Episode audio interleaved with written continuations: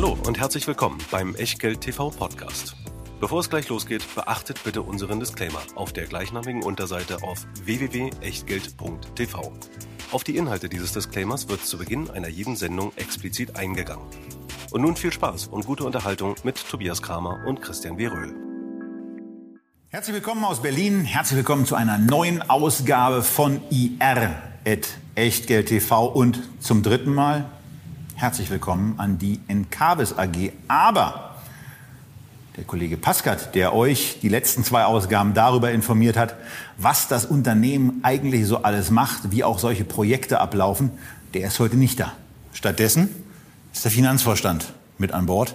Herr Husmann, herzlich willkommen in Berlin und herzlich willkommen bei Echtgeld TV. Ja, vielen Dank für die Einladung. Wir starten natürlich gleich mit dem, was Encarvis macht. So ganz nochmal grob zur Einteilung und was Sie da eigentlich so machen. Aber bevor wir all das durchgehen, ihr ahnt es schon, ist der Christian natürlich auch mit dabei. Und womit fängt Christian immer an?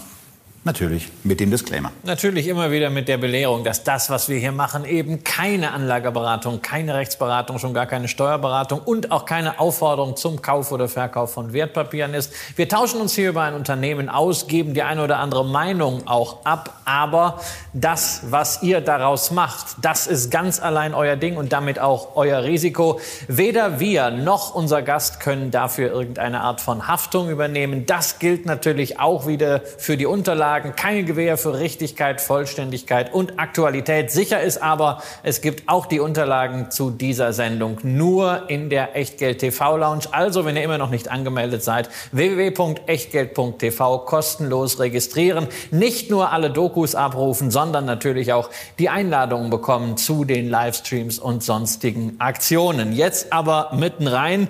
Äh, Tobias Kramer hat es gerade schon gesagt, Herr Dr. Hussmann, äh, Enkavis ist für unsere Zuschauer eigentlich schon ein alter Bekannter.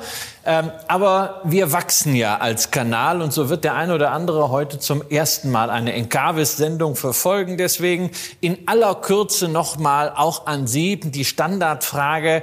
Ähm, Enkavis heißt ja äh, Energie, Kapital, Vision. Ähm, was heißt das jetzt konkret? Sprich, was machen Sie eigentlich? Was wir machen, ist ganz einfach. Wir sind ein Betreiber und Eigentümer von Solar- und Windparks in zehn Ländern Europas. Um es vielleicht etwas griffiger zu formulieren, wir sind die Ermöglicher der Energiewende. Was wir machen ist, wir kaufen Parks, wir optimieren sie, wir betreiben sie und wir versuchen sie so weiterzuentwickeln. Und das ist der visionäre Part äh, da drin in unserem Namen, dass wir hoffen, dass wir diese erneuerbaren Energieparks zu einer wirklich nachhaltigen Energieform machen. Und wirklich nachhaltig heißt für uns, dass sie ohne Subventionen betrieben werden können und trotzdem für unsere Aktionäre gute und spannende Risk-Return-Profile anbieten. So, und das Thema Subventionen war ja früher ein ganz wichtiger Treiber auch für das, für das Thema erneuerbare Energien. Da hat äh, welche Regierung auch immer gerade an, am Ruder war, zumindest auf der Subventionsebene das eine oder andere mitgeholfen zu ermöglichen. Wir sind jetzt ganz oft in den, in den Genehmigungsverfahren, äh, was man aus den Unternehmen hört, dass die das vor allen Dingen haben wollen. Aber bevor wir auch auf diese Teile und auch auf die Politik äh, kommen, nun sind Sie Finanzvorstand und äh, nachdem wir in den letzten beiden Ausgaben, die ihr natürlich auch immer noch auf YouTube abrufen könnt und wo euch dann auch erklärt wird vom Vorstandskollegen, was Encarvis dann eigentlich im Detail so macht und nochmal, wie solche Projekte ablaufen. Da haben wir eine andere Sendung für gemacht. Hier geht es jetzt heute gleich mal ein bisschen mit den Zahlen los. Halbjahreszahlen gab es gerade. Nun hatten wir ja ähm, einen, ein, einen durchwachsenen Sommer und ähnlich durchwachsen waren auch ihre Halbjahreszahlen.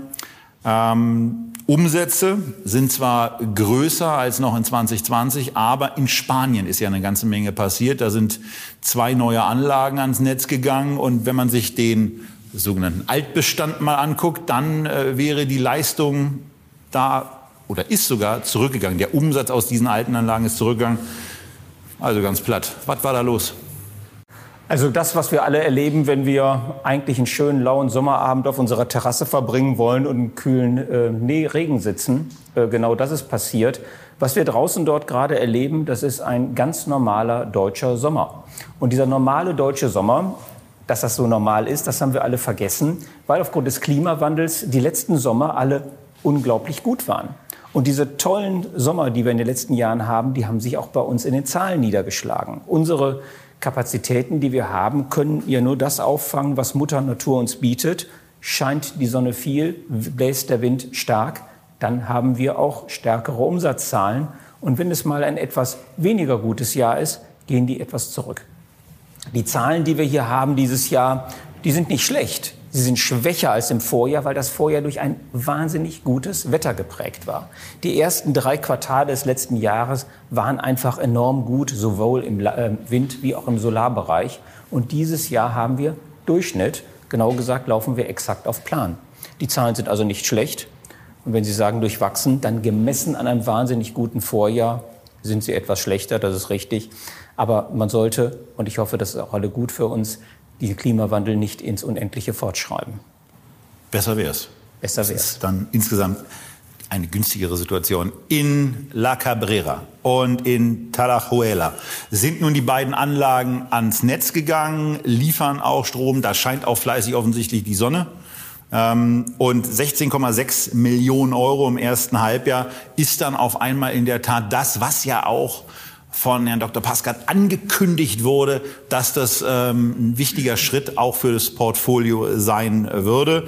Ähm, bei dem Bau hat es ein paar Probleme gegeben. Gibt es jetzt noch im, äh, aber das ist ja also in, in sowas glaube ich auch immer in, in Projektmanagement nochmal. Gab es da? Sie, Sie, schütteln gerade so, deswegen da mal doch noch mal vertiefen die Frage: Gab es da Sachen, an die Sie sich speziell erinnern, die Sie vielleicht auch den Zuschauern noch mal äh, aus Ihrer Perspektive erklären können? Aber ansonsten äh, hier die Frage: Wie sind Sie mit La Cabrera und Talajuela im Moment zufrieden? Machen die das, was sie sollen?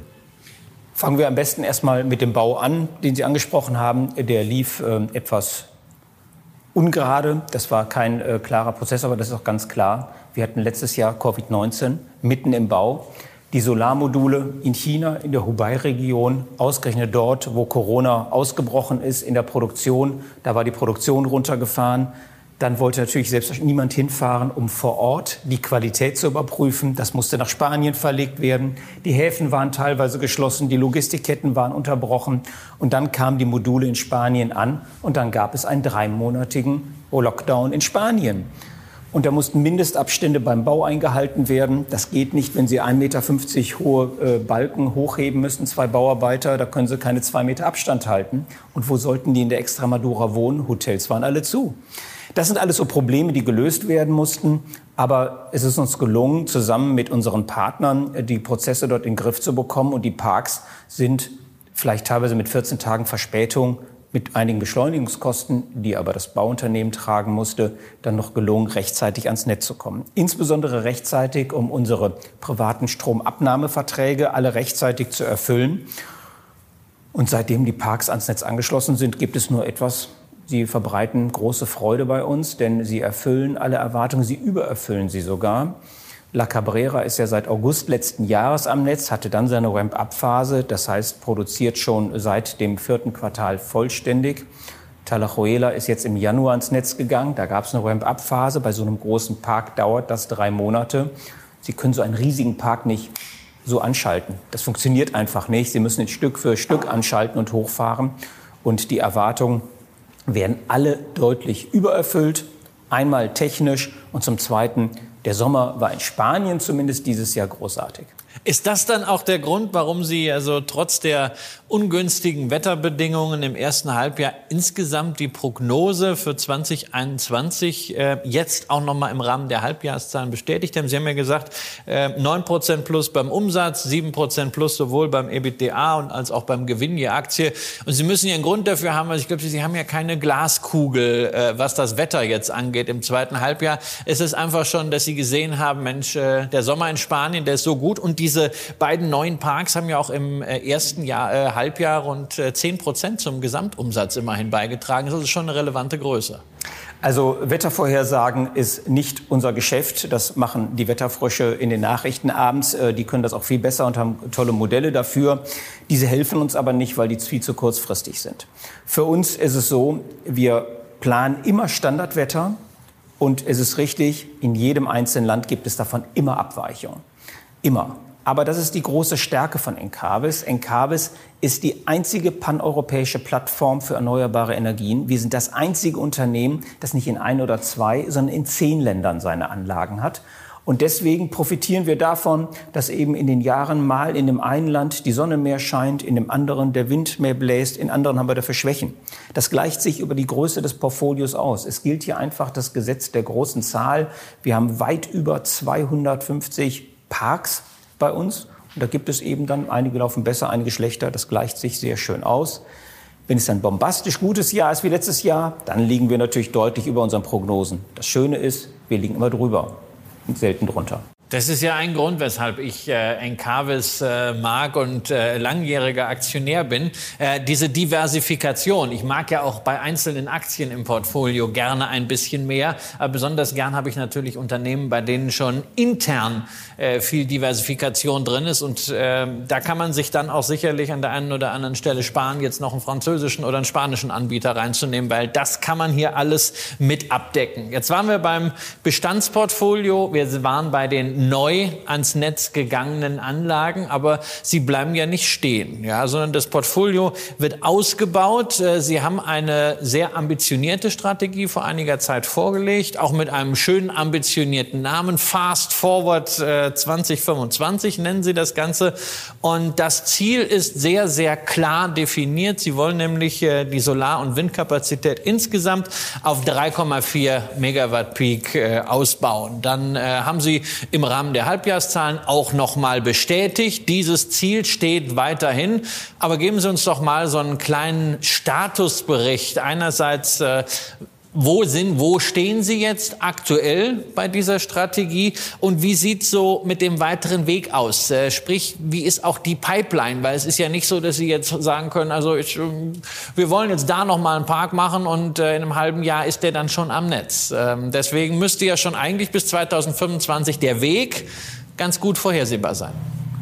Der Weg ist auch äh, vorgezeichnet. Ähm, äh, tatsächlich äh, ist es so, wir haben vorgegeben oder äh, bekannt gegeben, und das war Beginn letzten Jahres, dass wir unsere Kapazitäten auf 3,4 Gigawatt äh, äh, sorry, verdoppeln ja, wollen. Natürlich. Megawatt. Das Megawatt kommt noch aus der Zeit, als ich selber äh, äh eine kleine Investmentgesellschaft für so, äh, Photovoltaik im Allgäu hatten und wir hatten ungefähr diesen lustigen Bestand von äh, 3,4 Megawatt. Was schon äh, im, äh, den, den, früher ein unglaublich äh, tolles Portfolio war, aber mittlerweile werden diese Parks industriell sehr viel größer und äh, das Wachstum ist also jetzt in Gigawatt zu messen. Der Pfad bis 2025 ist klar vorgezeichnet, denn wir haben strategische Partner, mit denen wir zusammen diese Kapazitäten entwickeln. Diese Developer, die für uns exklusiv diese Parks in europäischen, westeuropäischen Ländern entwickeln mit klaren Schwerpunkten. Zwei Drittel der Kapazitäten liegen in Dänemark, Deutschland und Italien. Das sind die, so glauben wir, zunächst mal in den nächsten Jahren attraktivsten Länder für solche Parkentwicklung. Und hier haben wir über drei Gigawatt uns gesichert an Kapazitäten. Das, wir haben aktuell 1,8 Gigawatt das ist also doppelt so viel, wie wir noch brauchen, um die 3,4 Gigawatt zu erreichen. Warum machen wir das? So eine Entwicklung ist ein hochriskantes Geschäft, das unsere Partner dort für uns machen. Die tragen die Risiken. Es werden aber nicht alle Parks erfolgreich entwickelt werden. Wenn man davon ausgeht, dass knapp die Hälfte davon verloren geht, erreichen wir unsere Ziele trotzdem. Das ist ein mühseliger Prozess. Und das, äh, wir sind mittlerweile sehr gut unterwegs. Äh, wir haben mittlerweile von damals knapp unter 1,7 Gigawatt mittlerweile deutlich über 1,8 Gigawatt. Wir wachsen also und das ist ein fortlaufender Prozess und wir gehen fest davon aus, dass wir 2025 die Ziele erreichen werden und überschreiten werden. Jetzt noch mal kurz eingehakt. Sie haben erwähnt Deutschland, Dänemark, Italien als Fokusregionen. Also über Deutschland werden wir aus aktueller politischer Hinsicht äh, ganz am Ende noch mal sprechen, weil wir zeichnen dieses Interview auf äh, zehn Tage vor der Bundestagswahl. Ähm, aber die anderen beiden Länder, was spricht insbesondere für Dänemark und auch dann was für Italien, die ja eigentlich äh, so aus der Außensicht eher so den Status eines unsicheren Kantonisten haben? Warum sagen Sie, in dem Land muss man aber jetzt investieren. Das finden wir gut.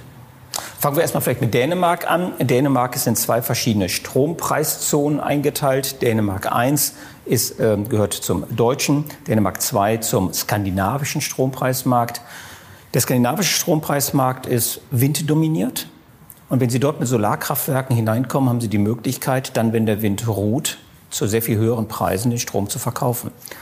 Darüber hinaus, Dänemark ist ein noch unentdecktes Land, was Solarstrom angeht. Früher war Dänemark aufgrund der geringen Solareinstrahlung nicht unmittelbar, äh, drängte sich das Land auf für die Solarindustrie. Aber mittlerweile sind diese Parks derart effizient geworden. Nicht das an den, an den höheren Wirkungsgraden äh, der Module? Oder? Ja, das auch, vor allen Dingen an den geringeren Preisen. Die Module sind einfach unglaublich günstig. Darüber hinaus auch technologische äh, Weiterentwicklung, dass man eben auch auf der Rückseite ein Modul noch dran pappt, das dann eben die Reflexion vom Boden, und das ist ein sehr sandiger Boden in Dänemark, da gibt es viele Reflexion eben auch noch auffängt und dadurch extrem hohe Solarausbeuten dorthin bekommt. Das ist äh, wunderbar. Man muss sie nur ein bisschen mehr aufrecht stellen, weil die Sonne in der Regel relativ flach scheint und nicht so weit oben am Himmel steht. Das ist aber alles möglich und Dänemark ist deswegen sehr attraktiv mit sehr attraktiven Renditen und was die Regulatorik angeht, ein hochspannendes Land, weil es gibt wenige Länder, die so offen sind für erneuerbare Energien und so überzeugt davon sind wie Dänemark. Die Italien am anderen Ende ist hochinteressant. Äh, in der Tat sind die äh, äh, südlichen Länder vielleicht nicht so zuverlässig wie die nördlichen Länder, was die Regulatorik angeht. Aber umso mehr ist dort der Bedarf auch nach günstigem Strom aus erneuerbaren Energien in der Privatwirtschaft stark verankert. Und dort gibt es dann privatwirtschaftliche Stromabnahmeverträge und eine sehr hohe Nachfrage dafür. Und hier gibt es auch sehr viel Solaranstrahlung. Gut, das war jetzt im Grunde das Portfolio, über das wir bislang gesprochen haben, was äh, Ihr Eigenportfolio ist. Das gehört Ihnen. Ähm, jetzt gibt es im äh, Halbjahresbericht noch eine Service-Sparte. Da haben Sie äh, so ein, das, was man alles braucht, um diese Parks zu monitoren, aggregiert. Ich kann das aus eigener Erfahrung sagen. Irgendwann war das so komplex, dass wir eben diese 3,4 Megawatt äh, Peak verkauft haben, weil wir gesehen haben, äh, das ist inzwischen was entweder für Selbstverbraucher oder für ganz groß skalierende wie Ihr Unternehmen. Ähm, aber es gibt ja noch eine Sparte. Ähm, eine Sparte, die uns eigentlich ja sehr sehr nahe liegt, weil wir uns damit äh, sehr intensiv beschäftigen, nämlich Sie nennen das Asset Management. Äh, Asset Management hat gegenüber dem Vorjahr ein Drittel zugelegt. Da sagt man, wow, Wachstumsträger, die Vermögensverwaltung, aber Umsatzerlöse von 6,8 Prozent, äh, von 6,8 Millionen. Das ist natürlich noch ziemlich klein. Lohnt es trotzdem, darüber noch ein paar Worte zu verlieren? Auf jeden Fall. Das Asset Management hat eine sehr große Bedeutung im Konzern. In der Tat auf Umsatzebene nicht ganz so viel. Von unseren 320 Millionen Euro Umsatz äh, im Jahr werden da 16, 17 Millionen Euro aus dem Asset Management kommen. Als Umsatztreiber äh, dient das Asset Management bei uns nicht. Das Asset Management ist ein Geschäft, wo wir für dritte Parteien Parks erwerben und verwalten, aber eben mit dem Kapital und auf Risiko und Rechnung des Dritten. Und hier sind wir vor allen Dingen Dienstleister. Das heißt, es ist ein Geschäft, wo wir ohne eigenes Kapital reingehen und hier vor allen Dingen Ergebnis pro Aktie generieren, aus der Dienstleistung heraus. Und das ist insgesamt für die Aktionäre, um das Ergebnis pro Aktie zu maximieren, insofern ein sehr schönes Geschäft und einen erheblichen Beitrag leistet es dazu. Ja, aber auf der anderen Seite sagt man natürlich, äh, Moment mal, also das gehört ja auch zum originären Geschäft, die Parks zu kaufen, dann selber zu betreiben und damit äh, Geld für die Aktionäre zu verdienen. Und jetzt wird es als Dienstleistung haben. Oder ist man natürlich so ein bisschen in der Situation, ja, was mache ich denn jetzt? Jetzt habe ich so einen Park, äh, gebe ich den, äh, nehme ich den in meinen eigenen Bestand, packe ich den ins Asset Management? Oder ist es vielleicht auch so, dass man Dinge in den eigenen Bestand übernimmt und dann bei einzelnen Parks, so wie äh, zuletzt ja auch mit der Versicherungskammer Bayern äh, geschehen, in Norddeutschland und auch in Österreich, äh, dass man Dinge aus dem eigenen Bestand nimmt und sagt, ihr wollt den Cashflow haben. Wir können vielleicht auch an euch zu einem etwas höheren Multiple verkaufen, als wir selber eingekauft haben, äh, damit noch, auch noch mal ein bisschen Zusatzertrag machen und dann eben mit der Kompetenz beim Betrieb solcher Parks äh, dann eben im Rahmen von Dienstleistungen Geld verdienen. Also alles, was Sie ansprechen, sind relevante Themen für uns. Aber ich glaube, um die Frage zu beantworten, müssen wir, glaube ich, in zwei Teile zerteilen. Einmal den Einkaufsprozess und einmal, wie können wir das dann noch wertoptimieren für unsere Aktionäre. Im Einkaufsprozess gibt es keinen Konflikt zwischen den beiden Einheiten. Äh, der Markt ist riesig und es gibt hier unterschiedliche Arten, wie man einkaufen, einkauft. Ich hatte ja schon vorhin dargestellt, dass wir als Encarvis vor allem mit Strate AG mit in unserem Eigenbestand mit in, äh, Entwicklern zusammenarbeiten, mit strategischen Partnern, die für uns exklusiv Projekte entwickeln. Das Wort exklusiv impliziert schon mal, da kann niemand anderes gegenbieten, auch nicht unsere Tochtergesellschaft. Das sind exklusiv unsere Wachstumsperspektiven. Die Encarvis Asset Management hingegen für ihre Kunden geht bewusst in Bieterprozesse hinein, damit nämlich der Kunde auch sieht, dass dies marktgerechte Preise sind. Das heißt, das sind vollkommen getrennte andere Märkte. Die AG hat bisher noch nicht in einem einzigen Bieterprozess überhaupt nur mitgeboten, geschweige denn einen Park dort erworben. Das ist also separiert, da gibt es keinen Conflict of Interest. Darüber hinaus eröffnet aber das Asset Management uns in der weiteren ähm, Betrieb sowie auch im Veräußerungsprozess gegebenenfalls tolle Perspektiven und die nutzen wir auch. Fangen wir zunächst mal damit an, der strategische Nutzen der Asset Management für den Gesamtkonzern ist, dass wir ja darauf ausgerichtet sind, die Parks so effizient zu gestalten, dass sie dauerhaft ohne Subventionen arbeiten können. Und dafür müssen wir wie ein ganz normales Unternehmen auch Größenvorteile und Lernkurvenvorteile erarbeiten und abschöpfen. Größenvorteile bekommt man vor allem durch Größe. Das heißt, das Asset Management fügt unserem 1,8 äh, Gigawatt Eigenbestand nochmal ein Gigawatt Fremdbestand zu, die wir managen. Das heißt, wenn wir in Ausschreibungen gehen mit Versicherungen, mit Banken, mit Dienstleistern, dann können wir für die 2,8 Gigawatt bieten oder bieten lassen. Und das sorgt für vollkommen andere Tarife, die wir bekommen. Ein Beispiel, wir haben mal die Versicherung ausgeschrieben für beide Bestandstände zusammen und haben, weil wir damals den größten Rahmenvertrag in der Versicherungswirtschaft ausgeschrieben hatten, 40 Prozent Nachlass bei den Versicherungsprämien aushandeln können. Das, davon profitieren alle. Wären wir alleine mit unserem Bestand reingegangen, wäre dieser Vorteil, den wir erarbeitet haben, nicht ganz so groß ausgefallen. Es ist also für beide eine Win-Win-Situation, wie man auf so Neudeutsch sagt. Und eine dritte Möglichkeit gibt es eben auch, wenn wir mal in Einzelfällen Projekte, meistens nur die Minderheiten, verkaufen wollen. Dann haben wir über unsere Asset Management die Möglichkeit, entweder diese als Vermittler oder wir gehen über Dritte und dann darf die Asset Management auch mitbieten, aber wie jeder andere Dritte. Wir würden niemals die Asset Management einfach beauftragen, verkauf mal einfach an einen deiner Fonds. Das wäre nicht sichergestellt, dass wir dann für unsere Aktionäre auch die optimalen Preise herausholen.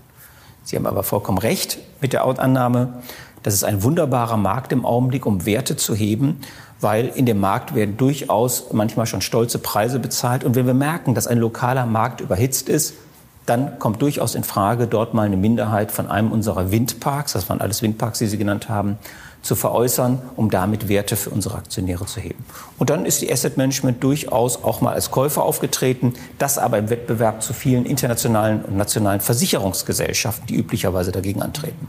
Also kann man das auch ein bisschen äh, so sehen wie bei der einen oder anderen Immobiliengesellschaft, äh, egal ob das jetzt Shoppingcenter oder Gewerbeimmobilien sind. Ähm, Sie haben in der Encarvis im Eigenportfolio die Anforderung, dass die Rendite eigentlich höher äh, sein muss, während der institutionelle will, dass alles schon fertig ist und nicht noch projektiert wird. Am besten, der kauft sich ein in einen Park, äh, der schon läuft. Der kauft Cashflow. Ja, also wir haben, ob wir höhere Renditeanforderungen haben als Dritte, das mag in Einzelfällen sein, in der Tendenz möglicherweise ja. Wir haben aber vor allen Dingen höhere Ansprüche an unsere Parks. Sehen Sie, wir äh, sehen zum Beispiel, äh, wenn wir einen solchen äh, privatwirtschaftlichen Stromabnahmevertrag verhandeln, dann geht es uns darum, dass das auch wirklich ein sicherer Vertrag ist, der unseren Aktionären auch noch in zehn Jahren Freude macht.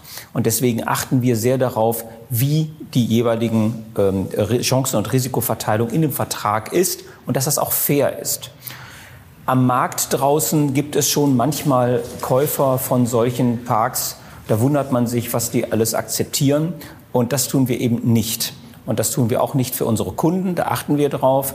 Aber es ist also nicht einfach ein Renditeunterschied, es ist auch ein qualitativer Unterschied.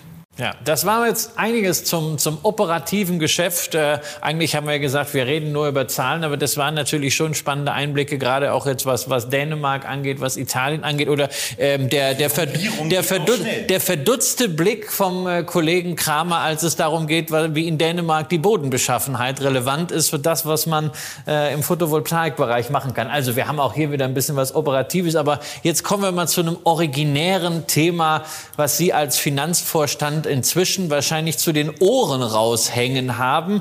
Äh, denn es war in den letzten Wochen auch in der medialen Berichterstattung, in vielen Anlegermagazinen, auch von vielen Fragen, die uns erreicht haben, sehr dominant äh, bei Encarvis. Da ist weniger über Sonne und Wind gesprochen worden, sondern über die vorzeitige Pflichtwandlung der 2017 und 2019 begebenen Wandelanleihen. Ähm, und äh, bevor wir jetzt da auf die Details eingehen, ähm, viele von euch fragen sich ja bei Wertpapiergruppen immer, was ist denn das eigentlich und könnt ihr dazu nicht mal eine Sendung machen mit dem und dem und dann kommt meistens irgendein Blogger. Wir haben euch das damals bei REITs schon gezeigt. Also wenn wir jemanden fragen wollen, was REITs sind, dann fragen wir jemanden, der selber REITs betreibt. Das war in dem Fall Rolf Elgeti. Und wenn wir jemanden befragen, was Wandelanleihen sind, dann wollen wir jemanden fragen, der das auch aus der Praxis kennt, der das Instrument im Unternehmen eingesetzt hat, Herr Dr. Hussmann. Also, und bevor wir jetzt auf diese Pflichtwandlung kommen,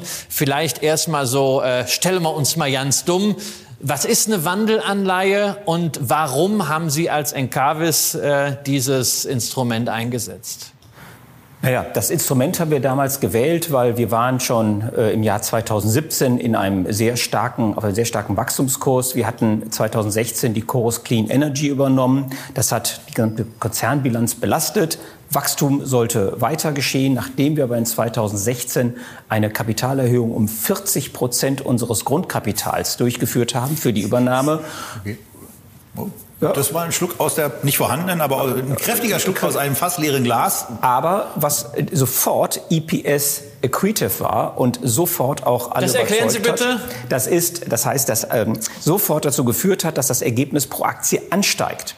Normalerweise bei einer Übernahme haben Sie erstmal, dass das Ergebnis pro Aktie runtergeht. Das heißt dann, um die Integrationskosten äh, zu decken. Aber ja, das ist, oder, oder das ist, oder das ist dauerhaft im Sinkflug ist wie bei Angeblich. Angeblich, genau. Angeblich kommen die später. Hier kam sie sofort am ersten Tag. Schon bereits im Jahr 2016 waren wir genau auf dem prognostizierten Niveau und 2017 hatten wir einen deutlichen Anstieg. Es war also eine sehr gute Akquisition, auch wenn es 40 Prozent Kapitalerhöhung war. Nun, auch das Lieblingsessen schmeckt einem nicht jeden Tag und eine Kapitalerhöhung 2017 kam daher nicht nochmal in Frage, um das Wachstum zu fördern. Und deswegen ging es uns darum, ein Wertpapier zu entwickeln, das 100 Prozent als Eigenkapital anerkannt wird und deswegen dieses besondere und in Deutschland bisher einmalige Konstrukt des Hybrid Convertible. Was ist das? Das ist zunächst mal eine ganz normale Anleihe. Das Wort normal werden wir gleich aber relativieren. Und da drauf liegt, um den Zinssatz zu mindern, eine Wandelanleihe. Das heißt, das Anrecht, statt einer Nominalrückzahlung später das Ganze in Aktien zu bekommen. Das ganze Tauschverhältnis von Nominalwert zu späterer Anzahl Aktien steht fest. Das heißt, das Ganze wird dann attraktiv, wenn der Aktienkurs ansteigt und deswegen der Wert der Aktien, die man hinterher bekommt, höher ist als der Nominalwert. Soweit, so einfach.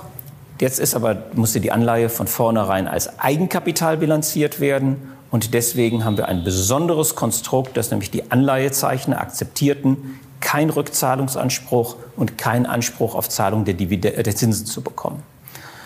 Dadurch bekam es Eigenkapitalcharakter und wurde vom ersten Tag an vollständig als Eigenkapital bilanziert, was es auch ist. Jetzt haben Sie gesagt, kein Anspruch auf Zinsen. Also rein auf die Zukunft gerichtet oder äh, äh, Prinzip Hoffnung oder Willkür Nein. oder wie Nein, sah das aus? Natürlich selbstverständlich nicht. Es gibt einen festen Coupon in Höhe von 5,25 Prozent. Nochmal bitte bedenken, es ist Eigenkapital, kein Fremdkapital gewesen. Und es gibt keinen rechtlichen Anspruch, den man hätte einklagen können, wenn wir mal nicht gezahlt hätten. Wir Aber haben, Sie haben gezahlt. Wir haben immer gezahlt, selbstverständlich. Und das war auch von vornherein so geplant. Also etwas anderes hätte mich bei Hamburger Kaufleuten äh, und gerade ihre Großaktionäre kommen ja aus der Tradition der hanseatischen Kaufleute auch sehr gewundert. Ja, nicht nur das, sondern äh, das gesamte Geschäftsmodell äh, ist ja auch auf Zuverlässigkeit und Prognostizierbarkeit ausgerichtet und selbstverständlich hätte man nicht begründen können, warum man keine Zinsen zahlt. Es gibt aber natürlich eine Konsequenz wenn man keine Zinsen zahlt, nämlich wir dürfen dann für das Geschäftsjahr auch keine Dividende zahlen. Das wollten Sie natürlich schon tun. Da kommen, wir, da kommen wir gleich drauf. Also das hört sich eigentlich nach einer recht entspannten Sache an. Eigenkapital ohne dass man jetzt äh, mit dem Hut unter den Aktionären rumgehen kann, sondern sie haben einen Bond, der bei dem Eigenkapital zugerechnet wird, ihnen damit auch die Möglichkeit gegeben hat, weiteres Fremdkapital zu bekommen, also das Volumen insgesamt für die Strategie zu erhöhen. Wenn das so komfortabel ist, warum haben Sie sich denn jetzt entschieden zu sagen, Pflichtwandlung? Was heißt das und äh, warum terminieren Sie diese eigentlich so vorteilhaften Finanzkonstrukte ausgerechnet jetzt, vorzeitig? Nun, wenn der Aktienkurs überhalb dieses Wandlungskurses liegen würde, war sowieso zu erwarten, dass bis 2023 eine Wandlung eintritt. Spätestens im Jahr 2023 hätten wir auch eine Wandlung fordern können. Wir hatten aber das Recht, früher bereits eine Wandlung, es war eine Pflichtwandlung durchzuführen, wenn der Kurs sogar noch mal 30 Prozent über diesem Wandlungspreis liegt. Das haben wir bereits seit ähm, Mitte letzten Jahres erreicht gehabt. Und äh, der früheste Pflichtwandlungstermin ist jetzt der 4. Oktober, an dem wir hätten auswandeln können. Der Hintergrund ist, wissen Sie, die Investoren, die dort reingehen, hoffen sich natürlich aus einem starken Kursanstieg dann eine Zusatzrendite. Sobald dann aber die Aktie diesen Pflichtwandlungskurs überschritten hat, ist diese Wandelanleihe, das Recht so tief im Geld, dass das von der Notiz her keinen Unterschied mehr macht zum direkten Aktienbesitz. Und deswegen haben dann die Investoren das Interesse zu, äh, zu wandeln. Das heißt, es wäre nach dem letzten Zinszahlungstermin letzten Montag sehr wahrscheinlich gewesen, dass sehr viele dieser Investoren ohnehin wandeln. Dann hätten wir über Monate verteilt jeden Tag eine Kapitalerhöhung, nämlich jeden Tag eine Wandlung alter Anleihen in Aktien. Da wir eine kleine Mannschaft sind und immer auf Effizienz getrimmt sind, haben wir gedacht, das wollen wir auch effizienter machen, machen lieber eine Pflichtwandlung, alles in einem Aufwasch, am 4. Oktober. Und was da, dadurch passiert, ist, dass das Grundkapital um 15 Prozent erhöht wird. Äh, die Nummer dürfte jetzt nicht EPS equative sein, äh, sondern äh, ist davon auszugehen, dass das eben dann erstmal das Ergebnis verwässert. Ähm, trotzdem ist es insgesamt. Nein, tatsächlich ist dieses, diese Wandlung EPS neutral. Es wird gar nichts passieren. Das liegt daran, dass wir uns ja gleichzeitig den Zins für den Hybrid Convertible ja sparen. Das heißt, das entlastet deutlich das Ergebnis. Damit geht der Anteil des Konzernergebnisses für die Aktionäre nach oben. Und dann kommt die neue Stückzahl Aktien dazu. Es wird EPS-neutral sein. Okay. In den Medien wirkte es so ein bisschen so, als ob viele davon überrascht seien. Und äh, äh jetzt klingt das eigentlich in einer relativ selbstverständlichen Erklärung. Ähm, jetzt mal, wir können ja also, wir, wir, können ja, wir sind ja hier, um Fragen zu stellen. Ähm, haben die Medien vorher einfach nicht aufgepasst? Ach, wissen Sie, ähm, es, äh, ich glaube, der Effizienzgedanke bei vielen Medien führt ja auch dazu, dass vielleicht nicht, äh, dass also Redakteure sehr viele Unternehmen äh, begleiten müssen. Und äh, wir haben zumindest sehr regelmäßig darüber kommuniziert. Wir haben über den Hybrid Convertible immer berichtet. Seit 2019, Anfang 2020 war klar, dass wir ganz tief im Geld sind. Und dann sah man ja die Aktienkursentwicklung. Also vor dem Hintergrund die Überraschung verwundert mich ein Stück weit, zumal wir, wie gesagt, auf allen Roadshows und in allen Gesprächen sehr offen das Thema kommuniziert haben. Tatsächlich, wenn ich mal sagen darf, verstehe ich die Aufregung auch deswegen nicht, weil wir genau im Hinschauen, wie ich es auch gerade erläutert habe, ist das ein rein technischer Vorgang. Es wird nämlich etwas aus dem Eigenkapital herausgenommen und der gleiche Betrag im Eigenkapital in eine andere Position reingebucht. Es wandelt jetzt Eigenkapital der Hybridanteilseigner in Kapitalrücklage. Mehr passiert nicht. Äh, was ansonsten noch passiert, ist, dass also Geld, Geld brauchen sie ja trotzdem weiterhin. Und jetzt äh, ist auch das Thema äh, Finanzierungsinstrument ähm, ja etwas, was sie, wo sie sich einem Bankkredit bedienen. 100 Millionen ähm, sind jetzt da äh, als Konsortialkredit für fünf Jahre aufgenommen. Dazu zunächst mal die Frage, wenn wir jetzt die Konditionen mal vergleichen, was zahlen Sie für diese 100 Millionen? Und ergänzt dazu, auf Basis eines solchen Refinanzierungsniveaus mit einem Zusatzfeature der Wandlung wäre es vor dem Hintergrund nicht möglicherweise eine gute Alternative auch äh, für, die, für die Aktionäre gewesen, wieder eine Wandelanleihe, möglicherweise mit einem deutlich niedrigeren, möglicherweise sogar den Bankkredit unterschreitenden Coupon zu emittieren? Also ähm, der Kredit, den wir dort aufgenommen haben, ist eine Kreditlinie. Wir haben also keinen Kredit aufgenommen. Das heißt, wir haben jetzt nicht 125 Millionen, ist der Gesamtbetrag, in unserer Bilanz drinstehen, sondern wir haben die Möglichkeit, jederzeit auf Abruf hier das Geld ähm, zu ziehen. Was ja auch schon Geld kostet. Das kostet Bereitstellungsprovision üblicherweise 35 Prozent des originalen Zinses, den wir da hinten bezahlen. Ähm, das dürfen Sie aber auch weder in der Bepreisung vorne dieser, äh, äh, dieser Provision, die wir vorne bezahlen, wie auch der Zinsen hinten nicht vergleichen mit einem normalen Kredit. Sie äh, würden ja wahrscheinlich den Überziehungskredit bei Ihrem Konto, äh, Kontokorrentkonto auch nicht vergleichen mit Ihrem Hauskredit, den Sie vielleicht an anderer Stelle aufnehmen. Also ich möchte das mal vielleicht erstmal mit unseren Kreditkosten beantworten. Wenn wir 20 Jahre Kredite aufnehmen mit fester Rückzahlung nach 20 Jahren, dann haben wir eine 2 vor dem Komma beim Zinssatz. Das ist also ein sehr günstiger Zins, den wir haben. Und 20 Jahre Laufzeit ist eine enorm lange Laufzeit, die aber genau der Langfristigkeit unseres Geschäftsmodells auch entspricht. Dieser Kredit, den wir hier aufgerufen haben, ist das, oder Kreditlinie ist das ganz kurze Ende vorne. Hier geht es darum, dass wir in diesem sehr dynamischen Markt, in dem Projekte dann ganz plötzlich alle Genehmigungen bekommen und deswegen sofort zum Verkauf stehen, das Closing herbeigeführt wird und diese Projektentwickler haben ja alle nicht unbedingt ein paar Millionen auf dem Konto liegen, die sind dankbar, den Kaufpreis dann sofort zu bekommen. Vorratskreditaufnahme mit Zinszahlung ist nicht so günstig. Man weiß ja nicht genau, wann dieses Projekt kommt. Das kostet einfach nur Geld der Aktionäre. Auf der anderen Seite dann zu sagen, ah, du musst mal ein paar Wochen warten, ich muss jetzt mit einer Bank verhandeln, kommt auch nicht so gut. Und deswegen, das ist der Sinn dieser Linie. Wir können jederzeit das Geld ziehen und sofort den Developer bezahlen. Da bin ich ja neugierig. Ähm, was kostet sowas? Also ich meine, was kostet so eine, was kostet so eine Linie? Darf man das sagen?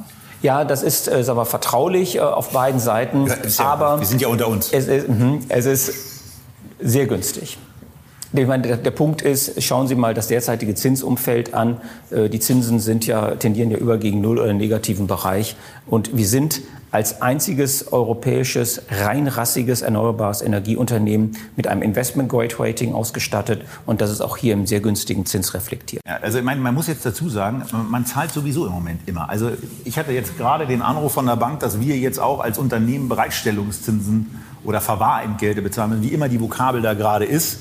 Und also man zahlt an beiden Enden. Man zahlt, wenn man Geld auf dem Konto hat, ein bisschen mehr. Man zahlt, wenn man ein bisschen zu wenig Geld auf dem Konto hat. Also ist eigentlich Und trotzdem bleibt egal. bei den Banken am Ende nichts hängen. Das, ja. ist, das, ist, das, ist, das, äh, das ist das Tragische. Aber Stichwort Bank. Ähm, da ist ja noch was Besonderes hier genau. an, diesem, an diesem Kredit. Ähm, der ist laut Ihrer äh, Meldung als Sustainable Finance klassifiziert. Ähm, das ist natürlich auch wieder ein schönes Buzzword.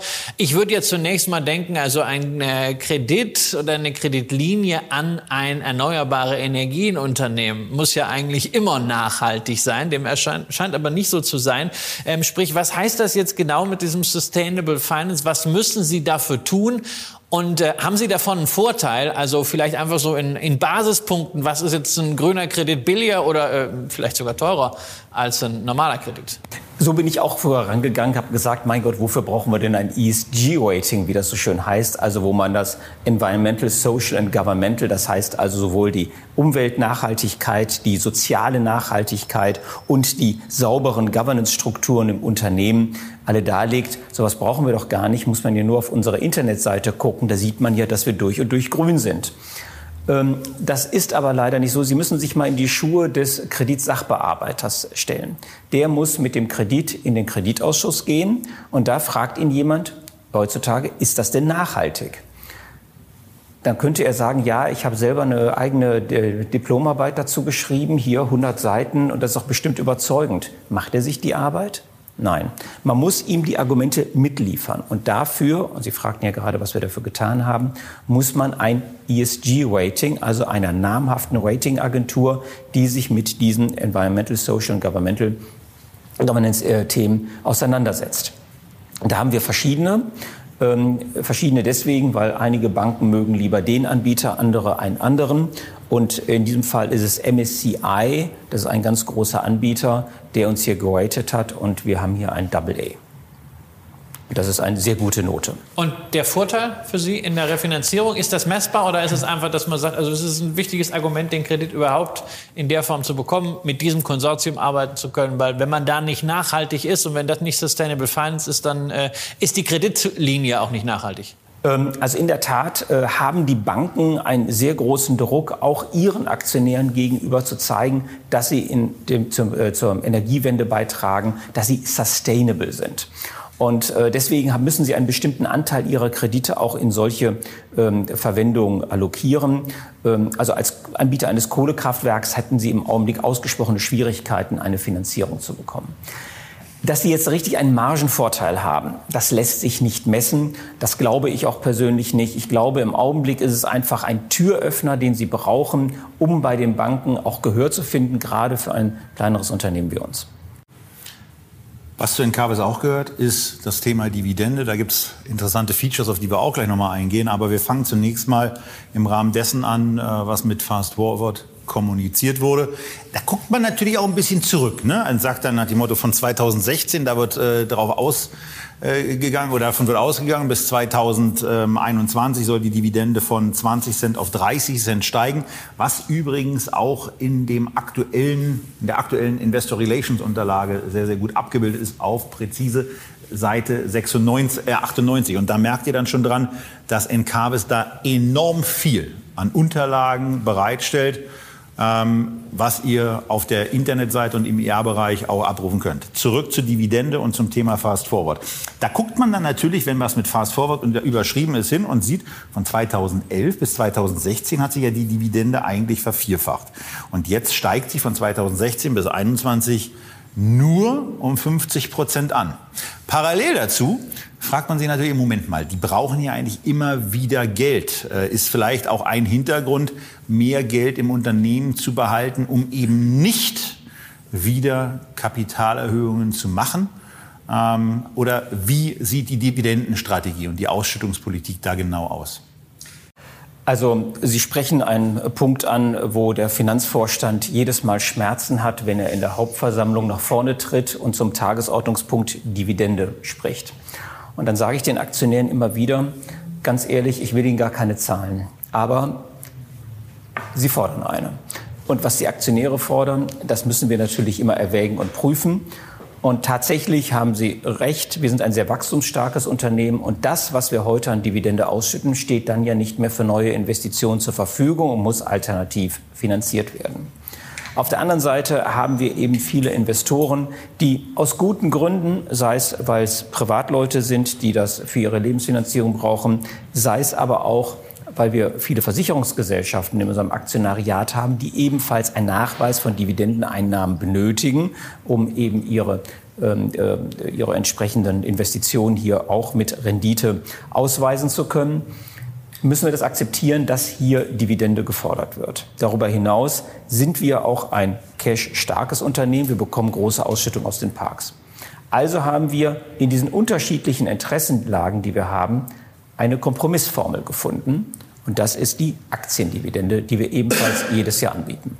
Ja, das ist etwas äh, sehr, sehr Besonderes, das äh, äh, mich immer sehr, sehr freut. Äh, Im Ausland, insbesondere in den USA, ist es ja gang und gäbe, dass man das Wahlrecht hat, äh, sich zu entscheiden, Bardividende oder neue Aktien. Ähm, Dort ist es auch meistens steuerneutral. Das ist in Deutschland leider nicht so. Das könnte ein Argument sein dafür, dass es viele Unternehmen nicht äh, anbieten. Erklären Sie uns doch noch mal genau, wie die Aktiendividende äh, bei Ihnen äh, funktioniert und äh, wie aufwendig das eigentlich ist und damit auch wie teuer. Weil äh, vielleicht kann ja auch das ein Grund sein, warum viele Unternehmen sagen, hm, nö, machen wir nicht. Also äh, am Ende des Tages, fangen wir jetzt mal damit an, wie das funktioniert. Wir bieten den Aktionären an eine bestimmte Dividende. In diesem Jahr haben wir ihnen 28 Cent pro Aktie Dividende äh, angeboten, was genau unserer Dividendenstrategie folgte. Und wir haben den Aktionären dann angeboten, dass sie zu dem dann aktuellen Stichtagskurs am Tag der Hauptversammlung abzüglich einem kleinen Abschlag, selbstverständlich wie immer bei einer kleinen Kapitalerhöhung, alternativ zur Aktie, äh, zur Dividende Aktien beziehen dürfen. Das heißt, es gab für ein, die Dividende von einer ganzen Menge Aktien, gab es dann eine neue Aktie ins Depot gebucht.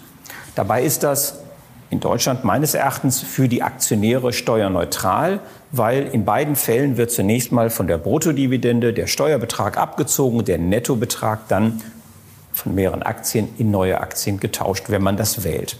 Hierfür muss der Aktionär dann einen Bogen ausfüllen und die Bank informieren, sagt er der Bank nichts bekommt ihr das Geld ausgezahlt. Das ist insofern wichtig, weil wir haben eine sehr hohe Annahmequote dieser Aktiendividende. Wir hatten in einigen Jahren eine Annahmequote von 80 Prozent. Wir hatten in diesem Jahr eine von 41 Prozent. Das war eine eher etwas geringere Quote. Insgesamt und im Durchschnitt über die vielen Jahre sind wir aber das Unternehmen in Deutschland mit der höchsten Annahmequote bei der Aktiendividende, nämlich immer so im Durchschnitt so 50, 60 Prozent. Und das ist ganz kurz wichtig, warum wir das machen. Weil am Ende des Tages, natürlich ist es Aufwand, das kostet so 40.000 Euro, 50.000 Euro für uns mit den Anwaltskosten und den Abwägungskosten. Das ist nicht teuer. Aber wenn Sie dann eine Annahmequote von einem Prozent haben, dann stellen Sie sich natürlich die Frage, warum denn der gesamte Aufwand? Und das war der Grund, warum viele Unternehmen das gelassen haben. Bei unserer hohen Annahmequote rechnet sich das allerdings. Das heißt, wir halten sehr viel Geld im Unternehmen. Und das ist ja dieses Spannende an dieser Aktiendividende. Es sind eigentlich alle Beteiligten glücklich. Ja? Das Unternehmen äh, ist glücklich darüber, weil es eigentlich eine Kapitalerhöhung ist. Eine Kapitalerhöhung ist normalerweise immer so ein bisschen bäh. Ja? Gehen die schon wieder mit dem Hut rum. Aber hier, äh, die Aktionäre sind glücklich. Die einen, die die Bardividende nehmen, die anderen sagen, Mensch, ich kriege Aktien als Dividende. Und mit der steuerlichen äh, äh Belastung meinte ich halt ein wenig, man muss sie versteuern wie eine andere Dividende. Genau. Es ist nicht so nach dem Motto, ich lasse das Geld Geld im Unternehmen und deswegen kann der Zinseszinseffekt äh, unbegrenzt arbeiten, ja, sondern da werden auch eben die 25 Prozent abgeschnitten.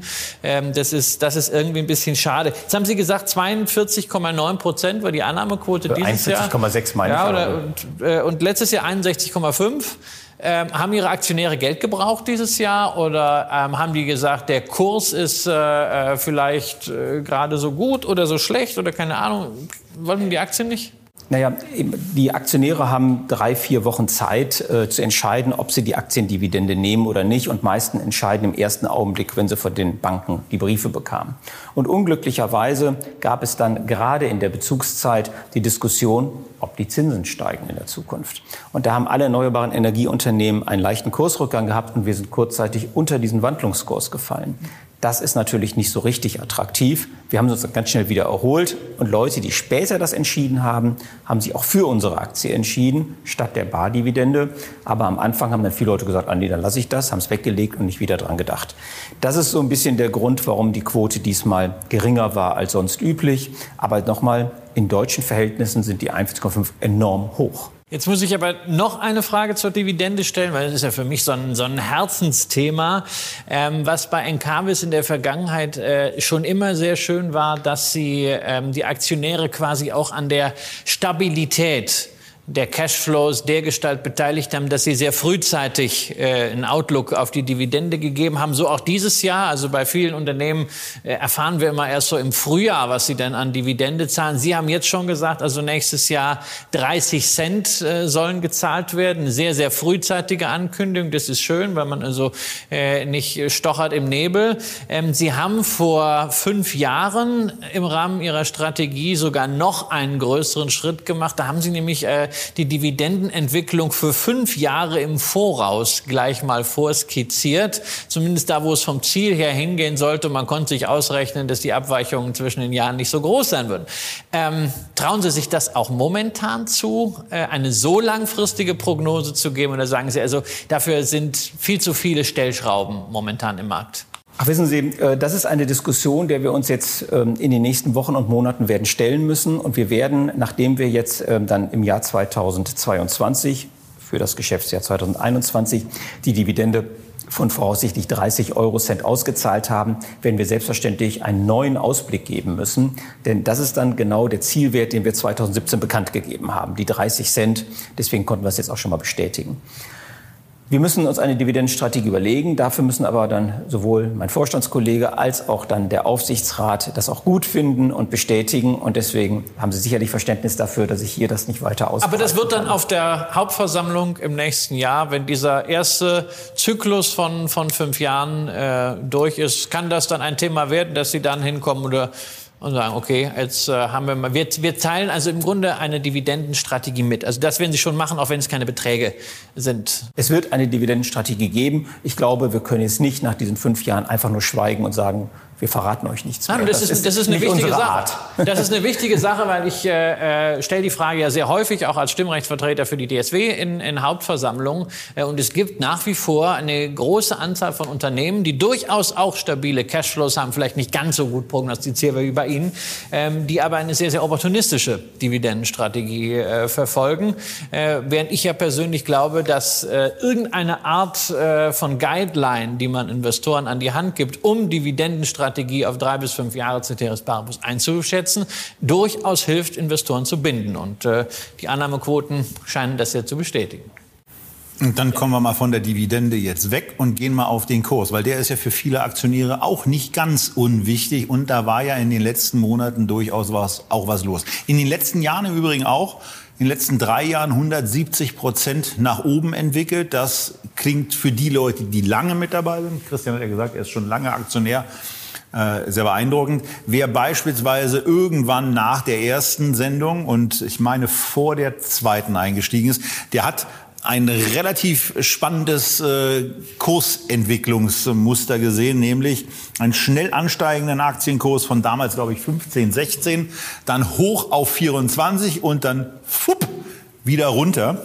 Ähm, was wir hier auch hatten, war das Thema der Leerverkäufe. Ähm, also von daher, neben der Thema, Thematik Aktienkurse war auch immer noch ein Thema, dass es Leerverkäufer geben, gegeben hat oder immer noch gibt, aber die vor allen Dingen, und Herr Dr. Paskat, auch mit den Inhabern der Wandelanleihe in Zusammenhang gebracht wurden. Also von daher die Frage, jetzt ist eine schöne Beruhigungsphase eigentlich äh, bei der Aktie da gewesen, im Bereich 14, äh, 16 Euro notierend.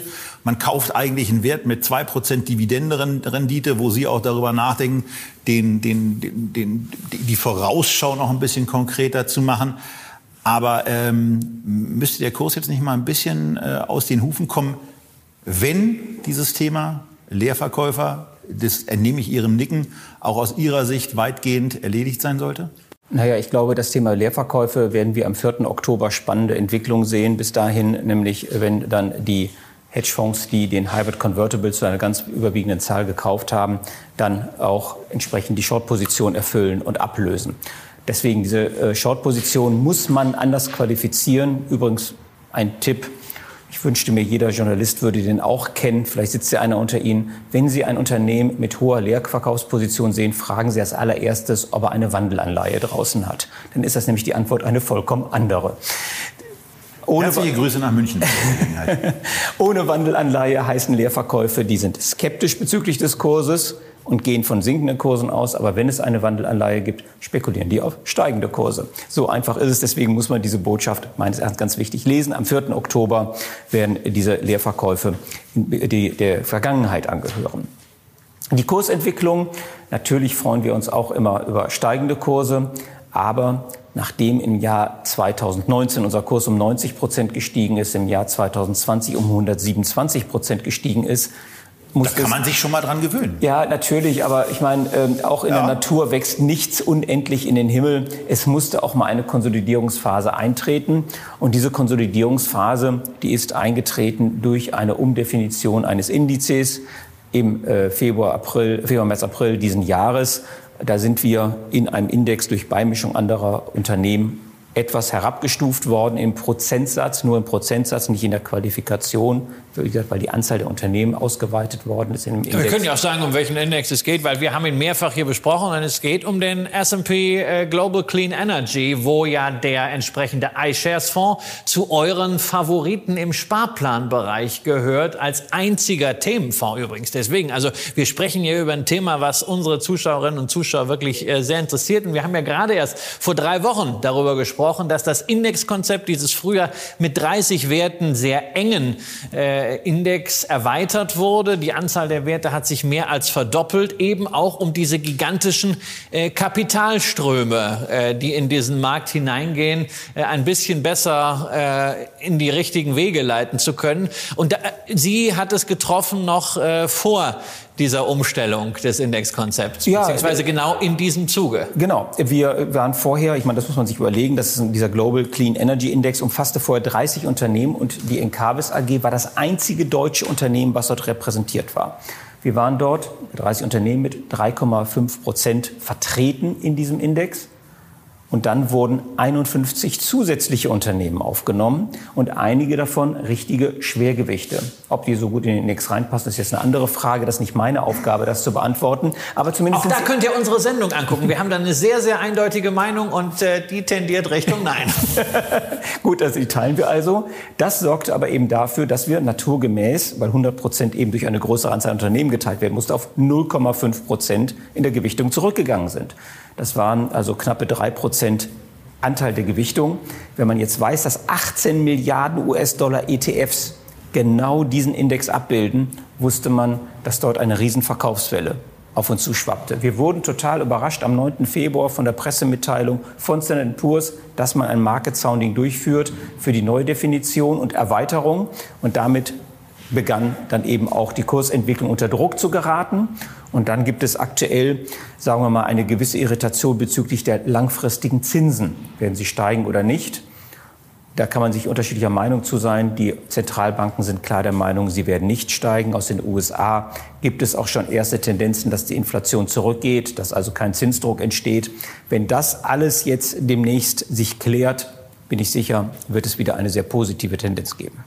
Wo wir gerade bei Indizes sind, da gibt es ja auch noch im deutschen Raum ein bisschen Umgruppierungen. Und beim letzten Interview war es so, MDAX war die neue Mitgliedschaft. Und wenn ich das jetzt gerade richtig verfolgt habe, dann geht es jetzt vom MDAX wieder in den SDAX. Man fühlt sich so ein bisschen wie Rinn in den Kartoffeln, raus aus den Kartoffeln erinnert. Ähm, wobei das jetzt nicht an der Umgruppierung äh, liegt, weil da eigentlich nur zehn Unternehmen weggenommen werden, die nach oben gestuft werden. Und, sondern hier hat es einfach die Kapitalisierungshintergründe, ähm, wo man dann ja auch mal positiv formulieren könnte, dann sind ja nach der einen Indexumgruppierung, nach der äh, nach, nach, dem Index Downgrade in den S-DAX, äh, wenn ich es mal so formulieren darf, äh, eigentlich so die, die negativen Sachen, inklusive der, der Geschichte mit der, mit der Wandelanleihe, das ist ja alles durch. Also nochmal zum Aktienkurs zurück dann müsste eigentlich so mit, mit 4. Oktober äh, alle, alle negativen Nachrichten, was Indexgeschichten anbelangt, sind dann raus und dann kann es eigentlich wieder losgehen, oder? Ähm, ja, nicht nur das, sondern wenn Sie gerade die Indexgeschichte angucken, durch die Wandlung des Hybrid Convertible werden ja 320 Millionen Euro rund zusätzliche Marktkapitalisierung hinzukommen. Das heißt, würde man heute messen, sähe vielleicht schon das Spiel wiederum anders aus. Wir gucken da so optimistisch in die Zukunft. Das ist ein, äh, eine Entwicklung, wissen Sie, aber es ist auch nicht so, dass wir das als dritte Liga empfinden. Mal ganz im Ernst, wir sind vor sieben Jahren in den S-DAX aufgenommen worden, waren damals ein kleiner Wert und hatten eher schon Furcht, dort unten rauszufallen. Jetzt sind wir gleich durchmarschiert in sieben Jahren bis in den MDAX hinein. Jetzt hat es mal einen Rückschlag gegeben. Aber das Wachstum ist ja bei diesem Geschäftsmodell weiter vorprogrammiert. Ich bin da absolut optimistisch. Ist sowieso schon putzig, dass man den, den deutschen Aktienmarkt mit dieser äh, internationalen Segmentierung Large, Mid, Small äh, einteilt. Ja, also äh, es hätte gereicht. Ein, ja, also ne? ein, ein Blue Chip Index und dann ein schöner Nebenwerte-Index. Ja, Deutschland Mittelstand oder sowas, äh, wie es ja auch als, als ETF das gibt, was ein Fokus ist für Fonds. Also MDAX und SDAX, diese Unternehmen, die auch jetzt drin sind. Ähm, das wäre einfach einfacher, aber man will, glaube ich, irgendwie äh, zeigen, dass man international... Man will bei den Großen mitspielen, hallo? Genau, ja. genau. Also ähm, für mich meine, meine letzte Frage, weil wir kommen ja schon äh, jetzt an die, an die Stundengrenze ran, weil Sie haben gerade Inflation erwähnt. Und äh, also ich, ich teile natürlich äh, die Meinung, die man auch äh, allgemein so zu Zinsen hat. Äh, ich, eine, wir haben riesige Herausforderungen beim Kampf gegen den Klimawandel. Das ist viel größer als die Herausforderungen, die wir in den letzten zehn Jahren gesehen haben. Ich kann mir nicht vorstellen, auch nach allem, was gerade Frau Lagarde in der letzten Zeit gesagt hat, dass Notenbanken angesichts dieser Herausforderung, bei denen Geld einfach sehr, sehr wichtig ist, äh, äh, wirklich signifikant an den Zinsen was machen, weil äh, dafür, dafür brauchen wir billiges Geld. Aber es kann ja auch sein, dass die Zinsen tatsächlich äh, niedrig bleiben. Trotzdem die Inflation steigt. Das ist eine Befürchtung, die wir oft mitbekommen von äh, Zuschauerinnen und Zuschauern. Gerade in Deutschland ist Inflation sehr, sehr relevantes Thema. Wir sind in den 20er Jahren. Es gibt einen Twitter-Account, wo man jeden Tag Nachrichten bekommt, was äh, vor 100 Jahren äh, war, damit man so ein bisschen ein Feeling dafür kriegt, wo diese Angst der Deutschen äh, vor Inflation kommt. Ähm, gehen wir nochmal äh, als meine letzte Frage auf das äh, operative Geschäft. Ähm, gesetzt den Fall Inflation kommt, sind Ihre Verträge, die Sie äh, haben mit den Abnehmern, äh, und teilweise haben Sie auch noch alte Einspeiseverträge, sind die inflationsgesichert, sodass die Cashflows dann sich anpassen ins Preisniveau? Also es kommt darauf an, wie immer, wenn Sie in unterschiedlichen Jurisdiktionen aus unterschiedlichen Zeiträumen Verträgen haben, Verträge haben, es, äh, dann gibt es unterschiedliche Macharten dort. Es gibt einige Verträge, da gibt es eine Inflationierung, in anderen hingegen nicht. Ähm, das kommt, wie gesagt, auf unterschiedliche Länder an. Also es ist eine ganz gemischte Situation. Aber ähm, sagen wir, die Frage ist dann ja, wenn es sagen wir mal kostenseitig eine Inflation gibt, dann ist natürlich die umsatzseitige Inflation auch nötig, weil dann kompensieren sich die beiden Effekte. Es ist wichtig, dass innerhalb des Parks einheitlich das eine oder das andere vorliegt. Und das ist in aller Regel der Fall. Wir haben also entweder eine ähm, Inflationierung auch der Vergütung für den Strom, dann gibt es auch durchaus eine Inflationsanpassung auf der Kostenseite oder es gibt es in beiden nicht. Also da gibt es aber eine ganz unterschiedliche Mischung. Aber da würde ich sagen, an der Stelle brauchen wir keine Angst zu haben. Das ist stabil. So, man könnte natürlich sagen, das war es jetzt mit der Sendung. Aber wir zeichnen diese am 16.09. auf. Zehn Tage also, von heute angerechnet, bis zur Bundestagswahl, wo das Thema Energie ein wichtiges im Wahlkampf ist, ein wichtiges auch in den nächsten zehn Jahren sein wird. Und äh, wenn alles glatt geht, auch lange darüber hinaus. Ähm, von daher würde uns natürlich A interessieren, also Sie dürfen sich da auch gerne politisch ein bisschen äh, äußern, aber muss nicht sein, es gibt ja das Wahlgeheimnis. Aber was erhoffen Sie sich als Unternehmen im erneuerbare Energienbereich eigentlich von einer neuen Regierung? Wissen Sie, das Schöne ist ja in diesem Wahlkampf, dass sich die Regierung oder die verschiedenen Parteien gegenseitig versuchen zu übertrumpfen, wer der Grünere ist.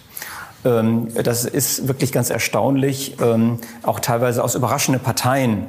Ähm, ich will jetzt keine Namen nennen, aber gibt es ja Leute, die einen erstaunlichen Wandel vom Saulus zum Paulus gemacht haben. Die AfD vielleicht mal außen vor, die den Klimawandel an dieser Stelle leugnet, aber die wird alle Voraussicht nach ja auch keiner Bundesregierung angehören. Wissen Sie, das große Problem bei deutschen Politikern ist, dass viele grün reden, aber dann alle möglichen Hindernisse einem in den Weg legen, auch wirklich erneuerbare Energieparks zu realisieren. Was ich mir von einer neuen Bundesregierung, und zwar egal welcher Couleur, erhoffe, ist, dass sie die Regulierung herunterfährt, dass sie die Genehmigungsprozesse beschleunigt, dass sie zum Beispiel, wenn sie Bau- und Umweltämter ins Homeoffice schickt wegen Corona, vielleicht mal vorher darüber nachdenkt, ob die Beamten überhaupt einen Laptop und ein Diensthandy haben, damit man sie erreichen kann und sie zum Homeoffice nicht nur Kaffeepause machen, sondern auch arbeiten können. Das wäre mal vielleicht ganz hilfreich, dass hier dieser Stau, der sich mittlerweile in deutschen Ämtern ergibt, auch mal befreit wird, damit wir nicht schon aus dem Grunde heraus unsere Klimaziele verfehlen. Also ich würde mir wünschen, eine Vereinfachung der Prozesse, weniger Stöcke zwischen die Beine, keine Abstandsregelung, sondern dass die Politiker den Bürgern auch sagen, wenn wir die Energiewende haben wollen, müssen wir auch in den Kauf nehmen, eventuell mal einen Solarpark oder einen Windpark in der Nähe meines Hauses zu haben. Das ist, glaube ich, allemal immer noch angenehmer als ein Kernkraftwerk. Das ist ja irgendwie eigentlich äh, eine, eine, eine gelb-grüne Empfehlung, weil schwarz-rot können ja eigentlich gar nicht mehr die haben es ja die letzten Jahre alle nicht geschafft, das zu machen. Jetzt müssen ja eigentlich irgendwelche Parteien ran, die Klimaschutz nach vorne stellen und die vielleicht auch die Effizienz der öffentlichen Verwaltung ganz nach vorne stellen und auf äh, Wirtschaftlichkeit achten. Ja. Vielen Dank. Das war's. Jetzt könnt ihr wählen. A, bei der Bundestagswahl, B, aber auch, ob die Encarvis-Aktie bei euch ins Depot soll. Wenn ihr es nach dem dritten Teil immer noch nicht wisst, naja, dann wird es vielleicht was nach dem vierten Teil. Der braucht aber noch einen Moment. Jetzt habt ihr erst mal drei Videos insgesamt, die euch A verdeutlichen, was das Unternehmen alles macht, wie es gerade aussieht. Und aus meiner Sicht sind sehr, sehr viele Chancen im aktuellen Zeitraum gerade deutlich geworden durch politische Bemühungen, durch gewisse Hemmungen, die auf den Kurs negativ eingewirkt haben. Man könnte also hier so ein bisschen sagen, wenn nicht jetzt, wann dann?